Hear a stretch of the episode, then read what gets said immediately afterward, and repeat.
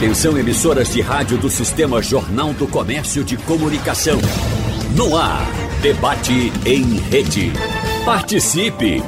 Rádio Jornal na internet. www.radiojornal.com.br O desempenho do Brasil nos Jogos Paralímpicos de Tóquio foi o melhor da história do país no evento mundial. Com a conquista de 22 medalhas de ouro, a nossa nação superou o próprio recorde, que era de 21 pódios dourados. Pela quarta vez seguida, figuramos entre os 10 primeiros colocados no ranking do ouro, ficando em sétimo lugar. Nesse cenário, esportistas de Pernambuco tiveram uma contribuição de peso, trazendo sete medalhas ao todo. Mesmo os atletas que não alcançaram premiações representaram muito bem o Estado diante do mundo. Os dez competidores pernambucanos que participaram da edição, ou dos dez competidores, sete são mulheres. E no debate de hoje vamos conversar com três dessas atletas sobre as trajetórias de cada um, de cada uma delas, que levaram a um alto rendimento esportivo. Por isso a gente agradece a participação e dá o nosso bom dia inicialmente a Fernanda Iara. Olá, Fernanda Iara, bom dia para você, tudo bem? Bom dia, bom dia a todos. Muito obrigado pela presença. É, agradeço. Eu que agradeço. Que bom tê-la aqui com a gente. Leilane Moura, bom dia para você, Leilane. Bom dia, bom dia a todos. Que bacana. Ana Cláudia Silva, nossa querida Lalá, tudo bem com você, Ana Cláudia? Bom dia, pessoal. Bom dia a todos. Tudo bem, sim. Pera Prazer estar aqui com vocês. Já vamos mudar aqui. Ana Cláudia, não. Lalá, como é mais conhecida, não é isso? é, tá bem conhecida como essa daí, Lalá mesmo. Pois é, exatamente, Lalá. Vou passar um pouquinho aqui das tuas informações para o nosso público. Aliás, não vou passar não, vou pedir que você faça isso, Lalá, que você traga suas informações, uh, as suas origens, o seu trajeto, porque a gente vai começar a nossa conversa assim. É muito bom a gente começar, lá lá, aliás, a gente conhecer é, é, o desempenho dos nossos atletas numa Paralimpíada, vendo todo mundo lá pela televisão, tudo beleza, tal, tal. Mas a gente não sabe que todo esportista tem um grande trajeto pela frente. São vários obstáculos que se encontram, desde o início até chegar ali. Ali a gente pode dizer até que é o ápice, é o auge, né? Embora muitas de vocês vão ter que voltar para outros eventos, outras Paralimpíadas, para representar melhor ainda o Brasil.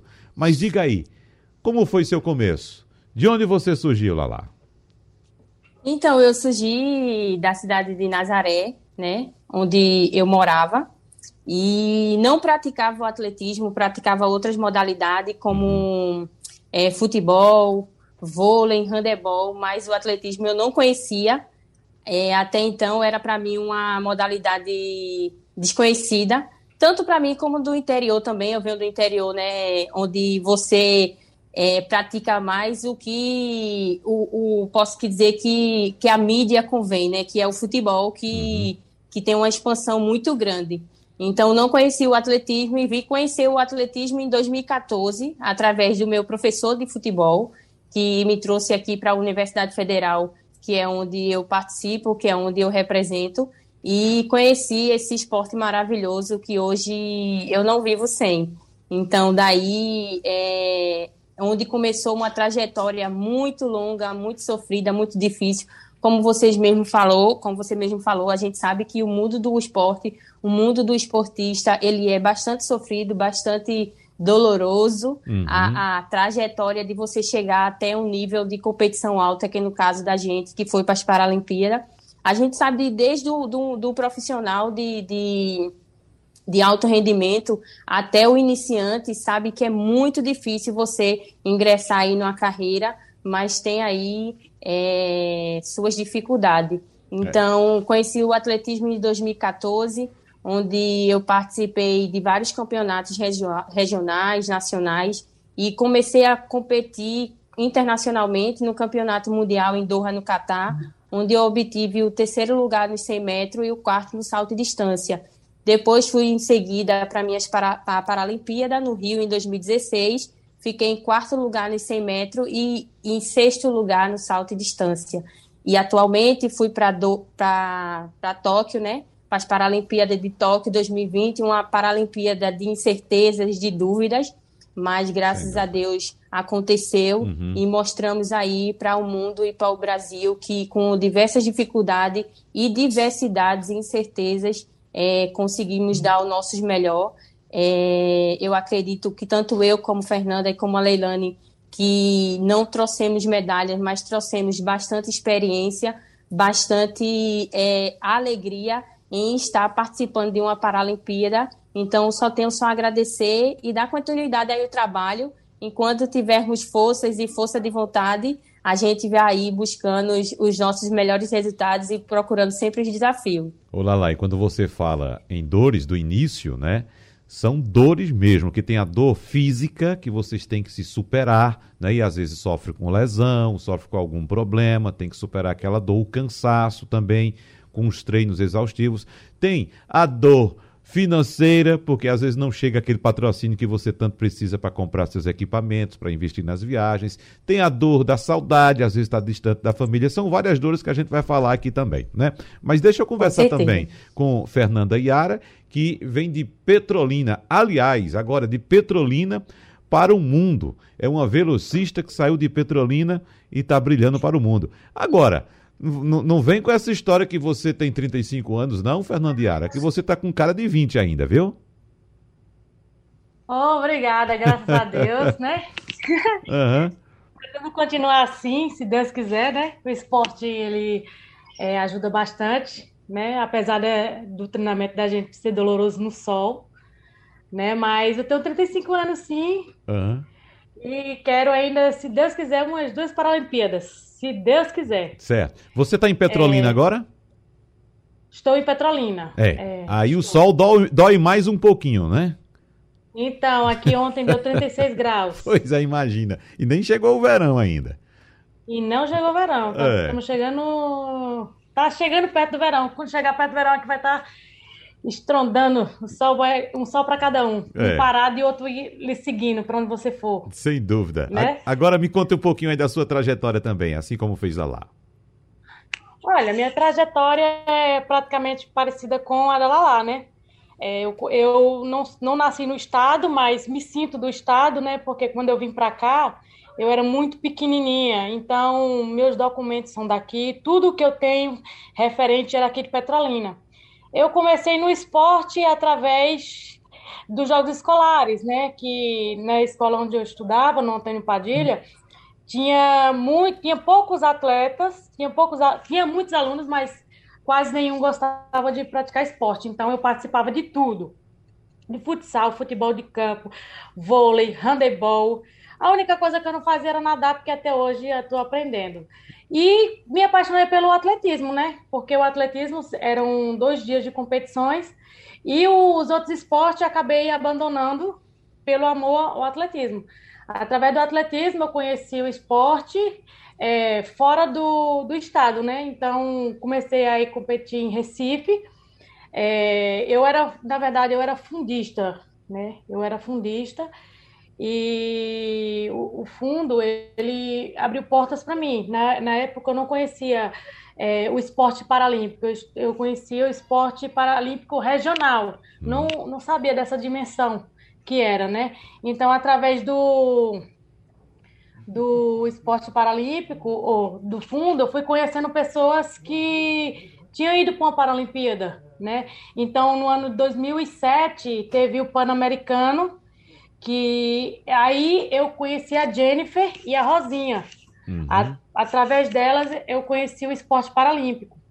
E mesmo assim, no meu primeiro ano, em 2008, eu participei dos 100, dos 200 e dos 400 metros, sendo que eu era fundista, eu não tinha velocidade, eu era resistente.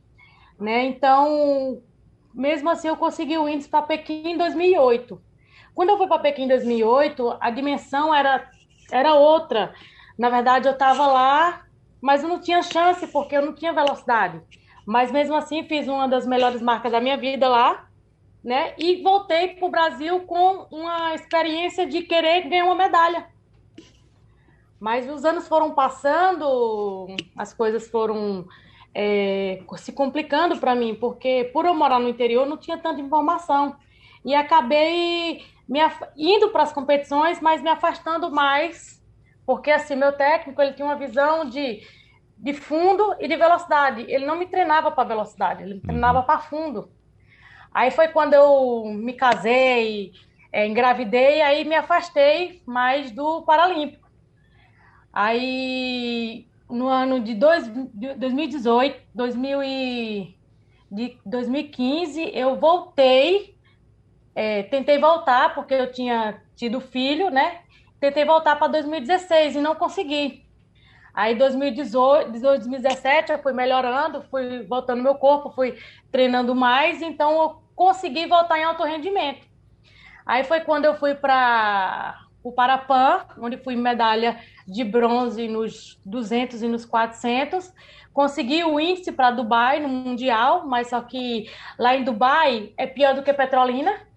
Né? Muito Porque mais quente. Muito quente. É. E tudo que a gente entrava tinha um ar-condicionado. E eu tenho um seríssimo problema de garganta. Uhum. É tanto que no treinamento, no último treinamento que a gente fez, lá eu estava muito bem, muito bem, mas o sol estava tão quente, tão quente, para você ter uma noção, que tinha gente desmaiando na pista, no treinamento.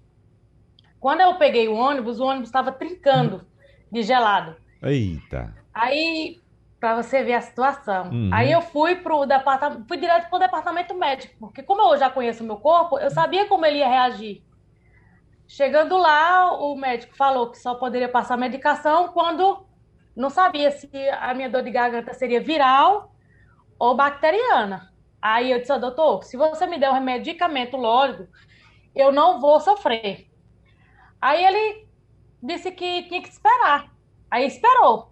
Quando esperou, eu caí doente. Passei uhum. dois dias com muita febre, com muita dor de cabeça e com a garganta branca de pus. Sim. Então a competição para mim já não foi o que eu esperava, porque para mim era para mim trazer medalha. Eu estava entre as três do mundo. Então, para mim era para trazer medalha. Né? Aí aconteceu isso, fui sexta, fui oitava, mas fui para a final de todas as das provas, dos 100, dos 200 e dos 400 metros. Uhum.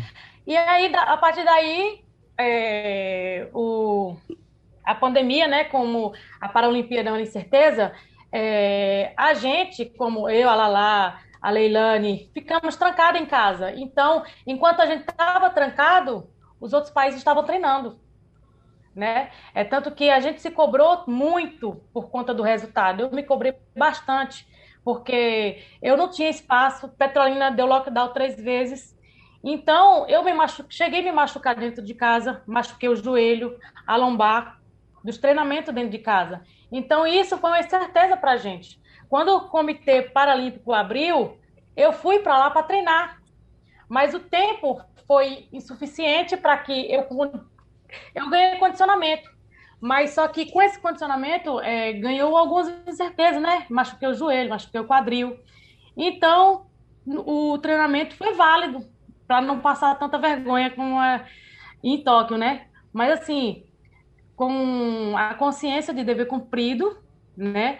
Que eu fiz o meu melhor, que a gente fez o nosso melhor, que era uma competição certa para o Brasil, apesar de se não tivesse acontecido essa pandemia, com certeza o Brasil vinha com mais medalhas, né? Porque eu, se Deus quiser, eu estava garantindo a minha, porque eu tinha treinado é, no ano de 2019, para 2020 eu estava muito bem treinada, né? Estávamos todos bem treinados, mas essas incertezas foram que, é, de certa forma, baixou mais o nosso nível, né? Uhum. Porque a gente vinha muito bem em alto rendimento. E sem contar que deu lockdown lá em São Paulo, né? Teve que fechar tudo. E eu tive que me afastar cinco meses da minha filha. Né? Então, é. isso doeu mais em mim, né? Porque eduquei nela. Mas tudo foi válido, tudo foi válido. E a gente ainda está indo em busca de um sonho, né? E eu ainda vou conquistar essa medalha e esse recorde mundial que eu tanto almejo. Não temos dúvida disso. Vamos conversar também agora com Leilane Moura, que é de Gravatá, tem seis anos de atletismo e nesses seis anos já é pentacampeã brasileira, recordista das Américas nas provas de arremesso de peso, lançamento de disco e lançamento de dardo. Que carreira, né? Em tão pouco tempo você já é tão tão, tão vitoriosa assim, Leilane. Seja bem-vinda, conte um pouquinho da sua história para a gente também, por favor. É isso mesmo. Então, eu comecei na bocha, né? Uhum. Mas a bocha, ela é um jogo fino, né? É, não necessita de tanta força. No caso, eu tenho muita força. Uhum. Passei pouco tempo na bocha, na bocha. Então, eu fui para o atletismo. Aí estou lá até hoje. Muito bom. É, seu currículo aqui, minha amiga, é de dar inveja, viu? Uma maravilha. Parabéns. Lembrando ainda que em 2019 você ganhou medalha de prata no Parapan de Lima, né? E ficou Foi. em quinto No lugar. em Lima. É, agora em. Tóquio você ficou em quinto lugar, não é isso? Foi quinto. É. Agora pensar na próxima, não é? Do quinto pular pelo menos para o terceiro, como é que você acha? Já dá para fazer? Dá, dá, né? só se preparar, né? É, Como Fernanda falou, como Ana falou, a pandemia atrapalhou demais, né? Uhum. Dá uma passadinha aqui no quadro de medalhas dos Jogos Olímpicos e também dos Jogos Paralímpicos de Tóquio 2020, começando pelos Olímpicos. Em primeiro lugar, tivemos os Estados Unidos com 113 medalhas, seguido pela China com 88, depois Japão com 58, Grã-Bretanha com 65 e Brasil teve uma- um desempenho de destaque em Tóquio, ficando em 12º lugar. Na Paralimpíada, nós tivemos a China em primeiro lugar, com 207 medalhas, depois a Grã-Bretanha em segundo lugar, Estados Unidos em terceiro, em quarto lugar ficou o Comitê Olímpico ou Paralímpico Russo e o Brasil na Paralimpíada de Tóquio ficou em sétimo lugar, ou seja, numa posição melhor do que da Olimpíada. O Brasil somou 72 medalhas na Paralimpíada de Tóquio, enquanto que na Olimpíada de Tóquio ficou, em, com, ficou com 21 medalhas. Vocês falaram muito, meninas, a respeito da importância da escola para o desempenho da atividade de vocês enquanto atletas. E a gente observa que tanto na Olimpíada quanto na Paralimpíada, os países que ocupam os primeiros lugares são exatamente aqueles países que investem mais em educação. Eu queria que vocês trouxessem para a gente qual o retrato que a gente tem hoje do investimento que se faz em educação, principalmente em escola pública, voltada para o esporte. Porque a gente sabe, como vocês também passaram ah, pelo esporte, cada um que nos escuta agora, se por acaso foi para uma escola, e acredito que a maioria foi para uma escola, passou por uma escola quando criança, quando jovem, adolescente, quem sabe adulto, teve a oportunidade de, de pra- praticar algum esporte na escola. Evidentemente, tem aquelas pessoas que se destacam, como vocês, que têm algumas habilidades. Outras não têm tanta habilidade com esporte, como eu, né? apesar de ter praticado, a gente não vai adiante. Mas começando por Lalá, qual foi a importância, Lalá, da escola na tua vida, não só na tua vida pessoal, mas para tua formação enquanto atleta também? Para mim foi essencial. É, a gente sabe da dificuldade, né, é, que as escolas enfrentam em questão tanto de educação como de esporte, que é, é não sabe eles que é uma junção, os dois trabalham junto. A gente sabe que atletas ele é, se supera através das suas dificuldades, das suas limitações. Então é um conjunto ali em educação e esporte. É muito difícil hoje em dia você ver um atleta é, que não, não tenha passagem pela escola e teve uma prática ali na educação física. Antigamente, é, a aula de educação física ela era em, em dois dias na semana. É, eu estou falando no meu caso, que era sempre nas terças e nas quintas. Hoje em dia, é, temos só um horário de educação física Uhum. nas escolas onde você vê aí a redução mínima é, da educação física. Então, para mim, a educação física é muito essencial na vida de, de- desses jovens, dessas crianças, né? Que pratica, a gente vê muito aí a expansão de, da tecnologia, está sendo cada vez mais difícil, né? A gente combater aí com a tecnologia, com os jogos eletrônicos, eles fazem de tudo para trazer o atrativo é, para as crianças, para os adultos e para os adolescentes. Então, a, a, a questão que eu posso dizer de, de se movimentar, que é a prática da educação física, que é se movimentar, está cada, cada vez mais aí difícil de combater com, com a tecnologia. Então, eu creio que, como você mesmo viu aí no quadro de medalha, é, os Estados Unidos e grandes países de alto rendimento está em primeiro, por quê? Porque o atleta é, a criança, desde o começo de, de, de, de seu nascimento, a, o, os pais, eles colocam já as crianças já em uma atividade física, onde ele possa se movimentar, onde possa se desenvolver e, e procurar meios com que ele cresça é, para a vida, que o esporte é isso, a educação é isso, é, é meio que você leva tanto na vida profissional como na sua vida pessoal. Então, eu acredito que o Brasil ele ainda é muito escasso e muito é, falta ainda poucos recursos para que o atleta e que os jovens e as crianças ele possa desenvolver através do esporte e na educação. Por isso que vimos que os outros países eles estão bem na nossa frente. A uhum. gente estava mesmo agora em Tóquio, na cidade de Hamamatsu, a gente viu várias crianças é, praticando esporte. E para vocês terem uma ideia, em cada esquina, de bem dizer, de Hamamatsu tinha, tinha parques gigantescos. E não era parques tipo como, é, não desfavorecendo os nossos parques, é, mas não era parques assim, tipo, é, como a Macaxeira, né, uhum. como o Parque da, da Jaqueira. Era parque com uma diversidade muito grande de esporte, como skate, é, beisebol, é, basquete, atletismo. Tinha vários parques em toda a cidade. Então, isso mostra com que a cidade ela, ela venha, seja voltada através do esporte para que a criança ela não fique tanto aí nessas redes sociais no, no, no meio de, desses jogos eletrônicos que cada vez mais está se expandindo. É, ou seja, Lala, não é somente uma questão da escola, é uma, um projeto de sociedade, né? Esse que você traz Isso. lá de fora. Ou seja, você tem a prática esportiva na escola, mas quando você está no seu momento de lazer, que você vai a um parque, você pode praticar aquele esporte que você faz na escola, como pode praticar outros também. Mas há um planejamento da cidade em torno, da sociedade em torno do esporte, não é isso, Lala?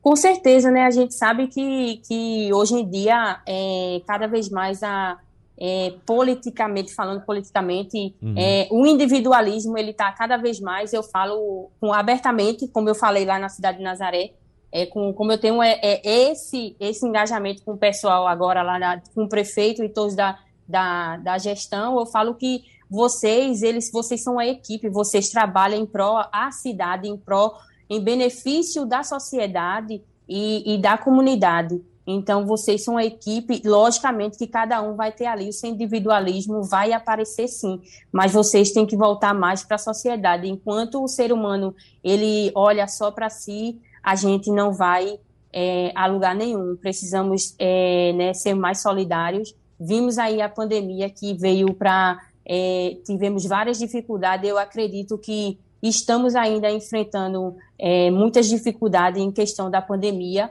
mas ela veio para mostrar para a gente que precisamos viver mais e curtir e nos é, amar um ao outro, porque é, não somos nada. Os, hoje, se nós estamos vivos, é graças a Deus e somos aí vencedores por, por estar vivo sobre enfrentando essa pandemia aí que só veio só a deixar os brasileiros e o mundo, né, e a nação uhum. cada vez mais triste. É.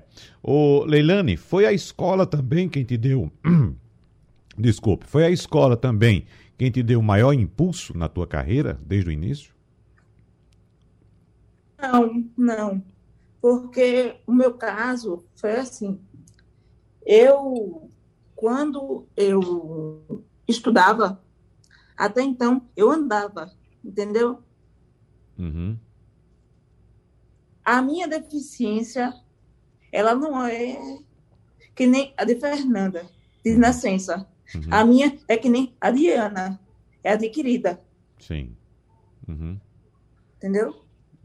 Entendi.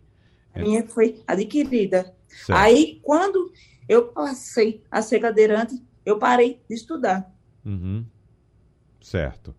E como foi que você teve contato com o esporte? Então, como foi que você descobriu que o esporte era de fato a sua praia? Primeiro foi muita fisioterapia. Uhum. Aí, quando eu fazia a fisioterapia na Católica, uma das minhas fisioterapeutas na Católica, ela me indicou a, a Federal Uhum. para eu fazer a bocha. Chegando lá, comecei a fazer a bocha, eu vi que não deu muito Uhum. certo, né? Aí fui pro atletismo. Certo. Ou seja, você foi testando, né? Você começou É. num A esporte, gente, né? não se adaptou Vai bem. se, se Uhum. não deu aqui, se encaixa ali, né? Exatamente, exatamente. Mas você pensa em, em partir para outra modalidade ainda ou o atletismo de fato é a sua praia? Não, por, Hum. por enquanto aqui tá bom. tá certo, Por enquanto tá bom demais. tá ótimo. Agora, Fernanda, você acha que foi quem mais falou a respeito da importância da escola? E eu queria saber de você em que momento você na escola você entendeu que você de fato seria para o esporte. Então, é, eu acredito muito é, no trabalho duro, né? Eu sou aquele tipo de atleta que não tem talento, eu tenho trabalho. Eu acho que quando você trabalha duro, o resultado ele chega. O esporte, é, a escola veio através, assim, da minha família, né? Porque assim, eu fui a, a única da minha, a primeira da minha família a terminar o segundo grau Uhum. né? Eu sou a quinta filha de sete filhos, né? Nem meus irmãos mais velhos terminaram, só me, alguns, só minhas irmãs, né? Conseguiram terminar o segundo grau. E eu vi que assim, eu sou a menina do interior e a perspectiva da, do interior é mínima, né? Quando você não tem um estudo, você vai ser lavadora, você vai ser é, faxineira, você não tem uma, uma perspectiva. E eu sempre falei para mim mesma, eu me recuso a fazer isso. Eu me recuso. Eu quero um futuro para mim. É tanto que muitas vezes minha mãe falava assim, Fernanda, tem que trabalhar, que aqui em casa não tem nada. A gente já passou dificuldade. Mas assim, eu nunca desisti do, do estudo, porque a única coisa que eu quero levar para mim, que eu, que eu necessito, Uhum. é o conhecimento, né? E o, o, o esporte, ele me ajudou, porque assim, por eu ter ido para Pequim, eu consegui uma bolsa na faculdade. Estou terminando meu, minha graduação de serviço social. Então, é, eu sempre falei para mim mesmo, né? Que eu não queria essa vida para mim. Eu queria uma vida melhor. Queria mostrar para minha mãe que não só para minha mãe, mas para as pessoas que antigamente falavam, né, que que a gente não ia ser nada, que a gente ia dar para bandido, que a gente ia dar para ia ser uma mulher cheia de filhos, porque ah, aquela como é que eu vou te dizer, aquele preconceito do interior, Isso, né? E Exatamente. eu sempre falo para minha mãe, eu me recuso a ser dona de casa. Uhum. Hoje eu sou dona de casa, mas assim, dona de casa da minha casa, Uhum. né? Não é, chegar a fazer faxina na casa de alguém, Uhum. é, trabalhar para os outros, Uhum. né? Então o esporte ele abriu essa mente para mim, né? E através do esporte é, eu consegui, né?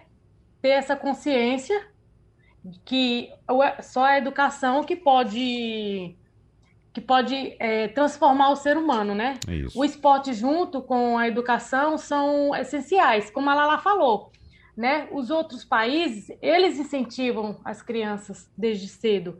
Na verdade, por exemplo, se você tiver um esporte no currículo, você consegue uma faculdade top. Isso. Aqui é educação física, hoje em dia, se você fizer uma prova, você está passado. Uhum. Hoje em dia os meninos não gostam de sofrer. Hoje em dia o incentivo é pior.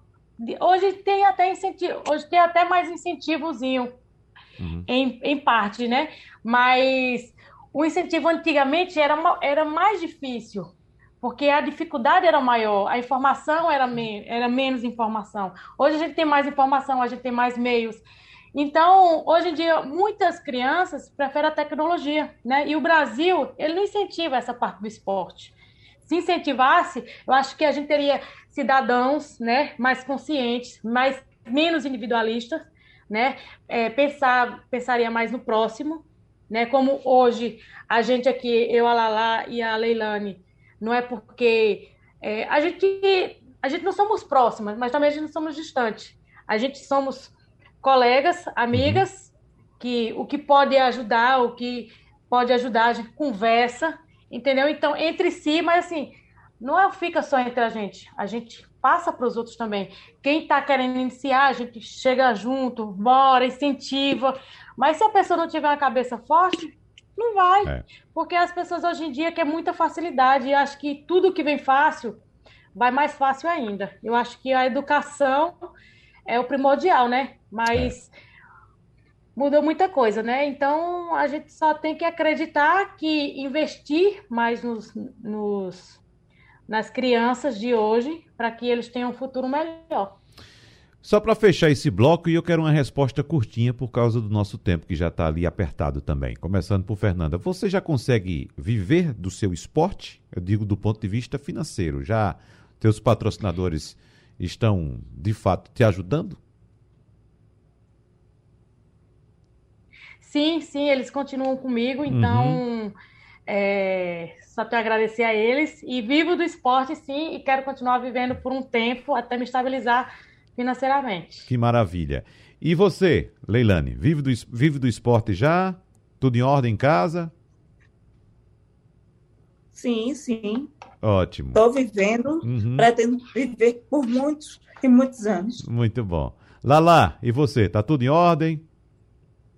Assim, hoje, graças ao esporte, é, consigo me manter, uhum. manter a minha família, manter minha mãe, graças ao alto rendimento. A gente sabe que é muito difícil aí o atleta ele ter esse retorno, né, de de benefício de tanto do Bolsa Atleta, como eu faço parte também do time PE, assim como Leilani, e assim como Fernandiara tem os seus patrocinadores individuais, mas graças a Deus consigo me manter sim através do esporte e fico muito feliz em, em, em falar isso porque muitos atletas é, que estão iniciando acham que é fácil, entendeu? Você é, conseguir é, se manter pelo esporte Fernanda e Leilane aí estão de prova que é muito difícil para a gente é, se manter tanto no, no, nos Bolsa Atleta, né, ou, ou, como no time PE. É, temos que melhorar nossas marcas, temos que estar bem ranqueados. Então é uma coisa bastante difícil e como ambas falou, é, pretendo aí dar continuidade a essa, essa trajetória maravilhosa aí através do esporte. Muito bem. Conversando, batendo papo. Tanta coisa, né, Fernanda? Tanta coisa, né, Lala e, e Leilane? É, a gente tá colocando aí uns assuntos em dia, nos bastidores aí. Eu imagino. É, foi muita coisa. Não perceba aqui que desde o começo do programa vocês não param de falar, né? Eu acho que vou até recuperar aqui no intervalo. O que é que vocês conversaram no intervalo? Que acho que tá sendo mais interessante do que a gente tá falando agora no ar, viu? Vou recuperar. Não, a gente tava conversando, a gente tava conversando então das preparação, né? Porque tipo, para você ter uma ideia, como um atleta, ele precisa muito de um trabalho psicológico. Eu tava falando no meu caso, sabe quando você tá 100% para aquela competição e na hora, tipo, dá um bug na sua cabeça e, e você no caso, no meu caso, né, eu senti que tipo o trabalho todo ele foi jogado, assim, uhum. arrastado. Eu tô falando de em, em termos de competição. Então a gente tava conversando sobre isso aí nos bastidores de preparação e tal, que a gente é, viu é, Fernanda, Leilane e os técnicos todos viram que a gente foi muito bem preparado com toda essa dificuldade que a gente estava conversando aqui, mas a gente foi muito bem preparado para estar tá, né, nesse, nessa, nesse evento e quando chegar na hora, as coisas não saírem conforme a gente queria, mas é tudo no seu tempo, né? E é dar continuidade ao trabalho. Esse era um dos, dos assuntos. É. A gente também estava falando sobre um pouquinho do fuso horário, que a gente estava com meio que de dificuldade. Imagino, né? Tudo diferente, tudo ao contrário, né? Quando é dia aqui, é noite lá, né? Imagino. Isso. É, eu é. costumava falar para o pessoal daqui, os meus amigos, que eu falava, Poxa, eu já trabalhei tanto, porque, tipo, né, né, né, nessas Paralimpíadas eu fui muito blogueira. é, deixei aí um pessoal do marketing. Quero já dar um abraço ao meu assessor Salatiel, que está me escutando, que eu sei. Uhum. É, ele foi um aí do, da, das pessoas que estava aí por trás da, das minhas redes sociais. A gente teve aí uma equipe para estar tá, né, trabalhando. Então, é, e daí eu falava pro pessoal, eu disse, nossa, eu já fiz tanta coisa e vocês não saem do lugar aí no Brasil. Uhum. Porque é muito corrido lá, para vocês terem uma noção.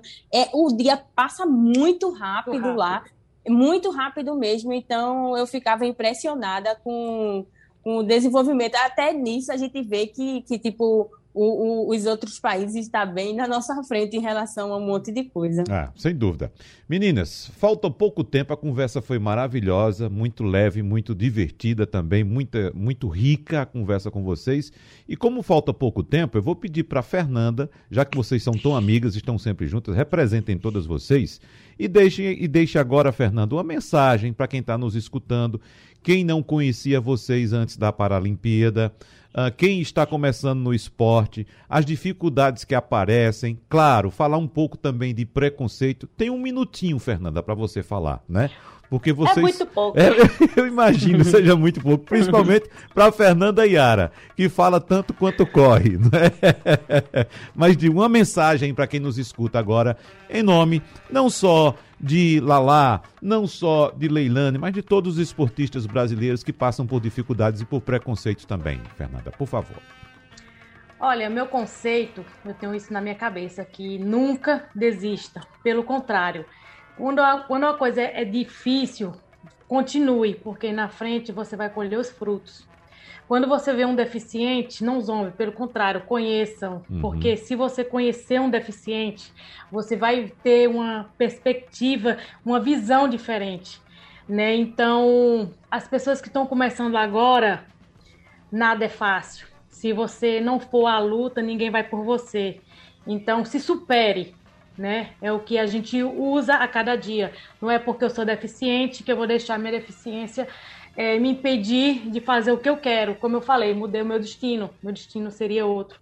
Então, eu acho que é, conheça um deficiente, procure, pesquise, vá atrás, assim, é, de conhecer o esporte paralímpico, porque ele é muito rico e, e ele é muito amplo. Existem diversas deficiências. É, Trate-o com carinho, é, com respeito, não trate como coitadinho, né? Então, esse é o meu. Esse, essa é a minha, minha, minha fala para qualquer mensagem. pessoa. Então, uhum. invista também neles, porque eles também são capazes, né? Então, é isso que o meu recado que eu. Muito bom, maravilha. Então, Fernanda Yara, muito obrigado pela sua participação. É, Leilane, obrigado também pela sua participação. Quero mandar um abraço para sua mãe, que me parece que ela está aí perto de você também, não é isso? Né? Um abraço Nada. também para sua mãe. Parabéns para sua família toda. Beijos aí para todo mundo. Lá, lá, que bom conversar com você, com esse alto astral, com essa alegria toda. E eu sei que vocês vão se encontrar ainda hoje à tarde em alguma mídia social aí, batendo papo para conversar mais, né? Que vocês não param de falar. Obrigado, garotas. Parabéns mais uma vez para vocês. Representaram muito bem o Brasil. Nós estamos todos muito orgulhosos de vocês. E que na próxima a gente consiga muito mais vitórias, muito mais medalhas para o nosso país. Obrigado, parabéns a todas. Um abraço para vocês, se divirtam também. E para você que nos acompanha, o debate é repetido amanhã às duas e meia da manhã. Muito obrigado, tchau, tchau e até a próxima. Sugestão ou comentário sobre o programa que você acaba de ouvir, envie para o nosso WhatsApp 99147 8520.